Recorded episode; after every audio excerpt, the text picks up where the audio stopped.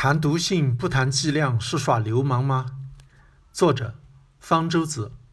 每次谈起食物或者药物的毒性，就总有人故作深沉地说：“谈毒性不谈剂量就是耍流氓。”据说这句话最早是食品科普作者云无心说的，至少是他推广开去的。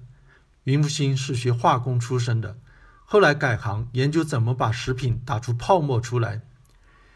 也许在云无心熟悉的化工、食品泡泡领域，谈什么都要谈剂量，但是在毒理学领域却并非如此。如果我们对一种物质的毒性都研究得很清楚，知道它能对人产生伤害的剂量关系，当然是很理想的。但是在实际上，很多时候是做不到的。谈起一种食物、药物的毒性剂量，通常是指能让人中毒的剂量。特别是能让人死亡的剂量，这个剂量一般用半致死量表示，意思是做动物实验的时候能让一半的动物死亡的那个用量。为什么看的是一半动物死亡的量，而不是第一只动物死亡或者所有动物死亡的量呢？这是因为动物存在个体差异，有的对毒素敏感，有的不敏感，所以就取了让一半动物死亡的量作为标准。我们不能拿人做实验。所以就把动物实验的结果推广到人身上。其实，由于动物和人存在着解剖生理差异，这种推广并不是很合适，只能作为参考。半致死量一般用毫克每千克体重表示。例如，对大鼠来说，食盐的半致死量是三千毫克每千克体重。如果人也是这个量，意思就是一个体重六十千克的人。如果一次吃下一百八十克食盐，有一半可能会被毒死。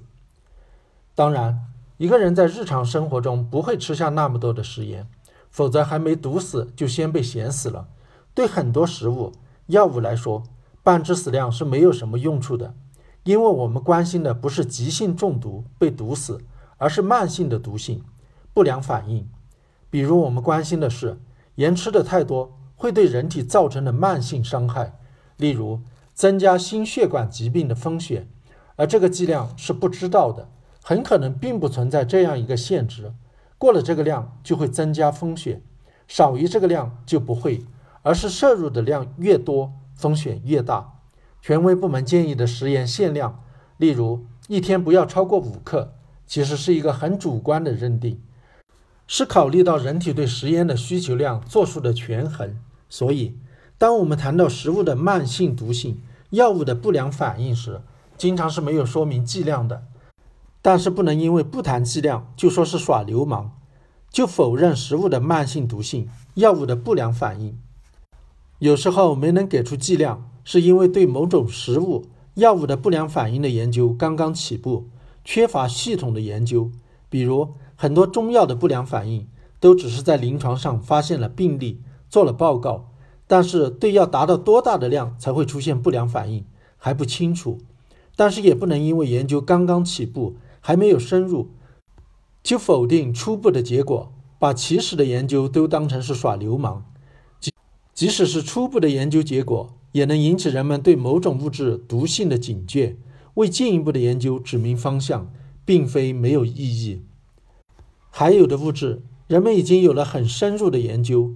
知道它并没有一个最低剂量，而是极其微小的量也有可能对人体造成损伤。例如，对砒霜的中毒剂量我们是知道的，但这并不意味着对很小剂量的砒霜就可以放心的摄入。微量的砒霜虽然不会让人立即中毒，但是它的成分砷进入人体后难以再排出去，会积蓄下来。所以，即使每次只摄入微量的砷，日积月累。还是会让人中毒。又如马兜铃科中草药含有马兜铃酸，它对人体的伤害也是没有最低剂量的。哪怕只摄入一点点，哪怕只吃过一次，也会对肾脏造成不可逆转的损伤。只不过一时还没有表现出来而已。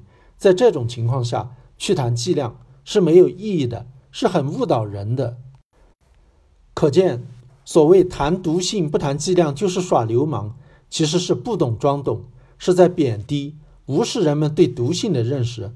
发明这个说法的人才是在耍流氓，而且很害人。